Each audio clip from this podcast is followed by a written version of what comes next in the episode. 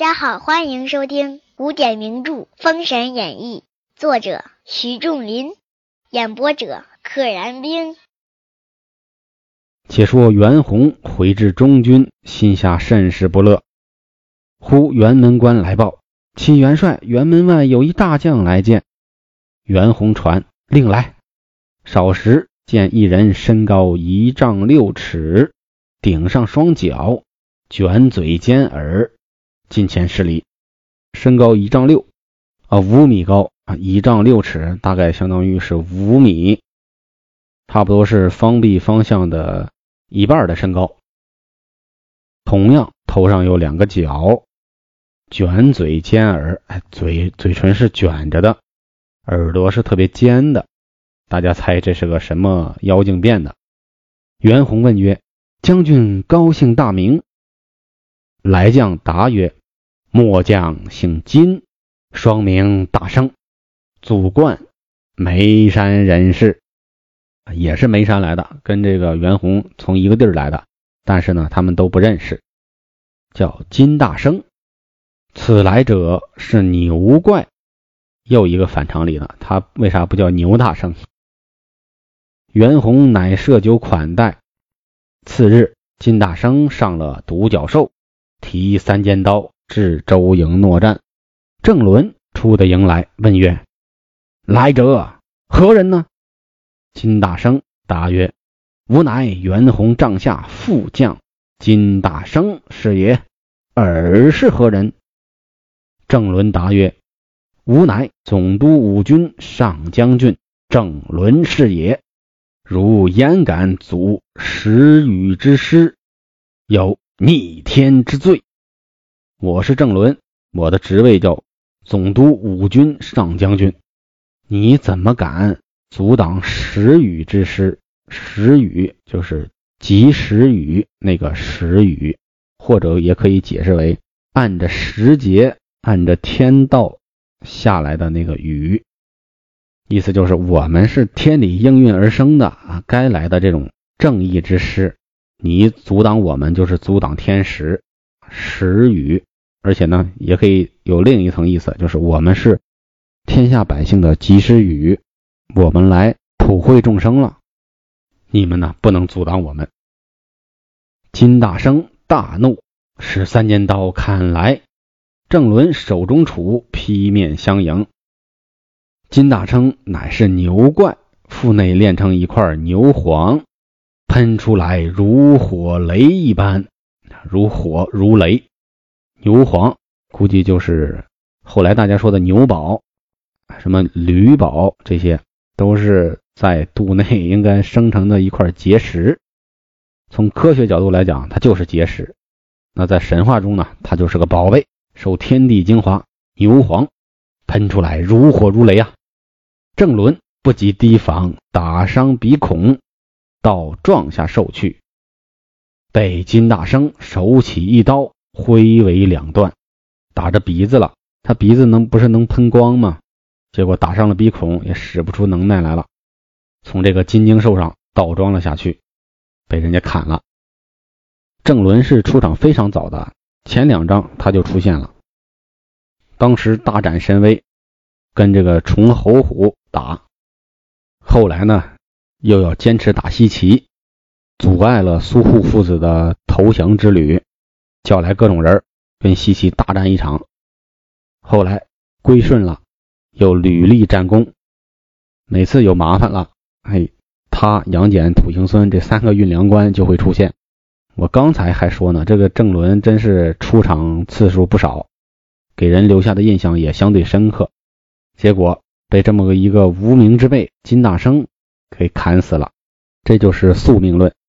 我本以为他有一个华丽的末章，结果死的也是这么随意。子牙闻报，泪下如雨。你看，连龙须虎自己的徒弟死的时候都是卓为伤道，闷闷不乐。这个呢，泪下如雨。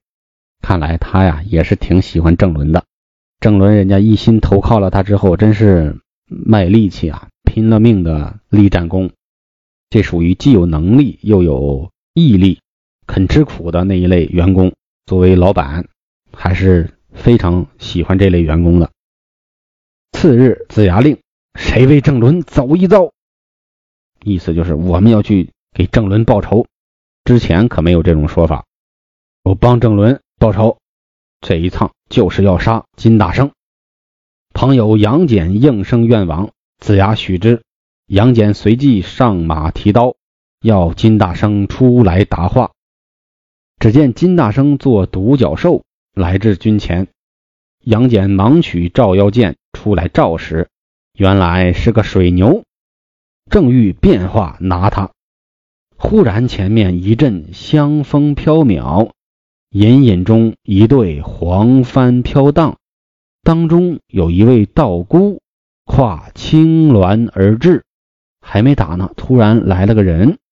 哎，香风黄帆，飘飘荡荡，一位道姑骑着一个青鸾，旁有女童三四对，排场还挺大。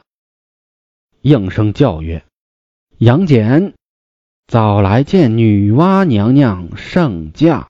我的天！大 boss 出现了，女娲娘娘。杨戬听说，乃向前抄手施礼曰：“弟子杨戬参见娘娘。”那道姑曰：“杨戬，吾今特来助你降服眉山之怪。”女娲来帮杨戬了。只见青云童儿将缚妖索系起空中，黄金力士将金大生穿起鼻子来。缚妖索绑上他，黄金力士给他穿了鼻子。穿鼻子这个在猪啊、牛啊身上非常的常见。给他穿了鼻子之后，他不听话，你一拉他那个环儿，他一疼，哎，他就听话了。很残忍，但也是必要的手段。金大圣现出原身，乃是一匹水牛。杨戬别了女娲娘娘，把牛牵着回来。女娲娘娘出现的也好随意啊，走的也好随意啊。且说子牙在中军，杨戬来见，把女娲娘娘收服牛怪之事说了一遍。子牙命牵过牛怪，命南宫氏行刑。南宫氏手起一刀，将牛头斩下。这个金大生何德何能啊？非得要女娲娘娘出手？他杀了郑伦是有点本事，但是要动用女娲娘娘这个级别，是不是有点小题大做了？还是有什么隐藏的剧情？咱不知道。子牙命将牛头号令挂到辕门上，耀武扬威。只见子牙问杨戬曰：“眉山绝了几怪？”已经灭绝了眉山的几个妖怪了。杨戬屈指一算，启元帅已灭了六怪。子牙曰：“今晚传与众诸侯，三更时分齐杰成汤大营，你可单结袁弘，取巧降魔。我们一块攻过去。你呀，盯好了袁弘，别用强，用点计谋，取个巧。”降服他，杨戬取曰：“弟子同哪吒共去建功，更觉易于为力。”子牙许之，给我个帮手吧。他帮我呢，我更便于行事，易于我使用我的力气。言外之意就是我得有个好助手，不然发挥不出来。时至二更，一声炮响，周兵那一声喊，齐杀进成汤营内。